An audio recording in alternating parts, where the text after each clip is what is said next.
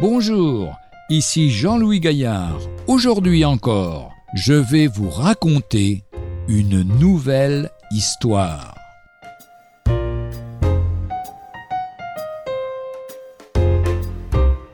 Mal en point. Se fondant sur les études statistiques, un organisme spécialisé annonçait récemment qu'au milieu du siècle, les dépenses de santé dépasseraient celles de nourriture. Cette surconsommation impressionnante, largement due aux tranquillisants, ne traduit-elle pas en particulier le mal-être et les angoisses de l'homme de ce début de siècle et son besoin d'être rassuré? On appelle au chevet de cet homme mal en point les grands docteurs. Ils s'épuisent en diagnostics contradictoires il n'y a qu'un remède qui soit à la mesure de ce mal pernicieux. C'est Dieu seul qui peut l'administrer. Lui peut libérer l'être humain de l'anxiété que le stress de la vie moderne n'a fait qu'aggraver.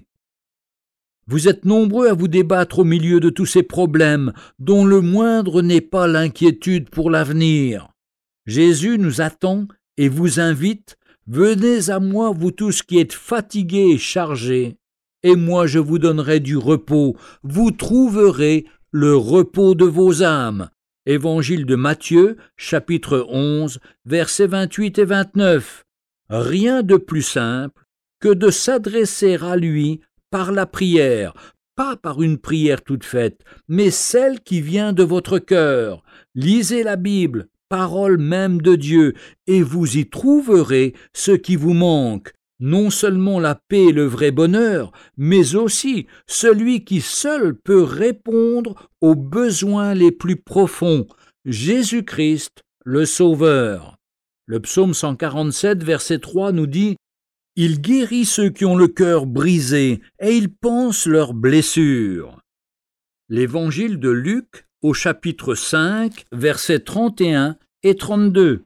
Jésus prenant la parole leur dit, Ce ne sont pas ceux qui se portent bien qui ont besoin de médecins, mais les malades. Je ne suis pas venu appeler des justes, mais des pécheurs à changer d'attitude. Retrouvez un jour une histoire sur www.365histoire.com.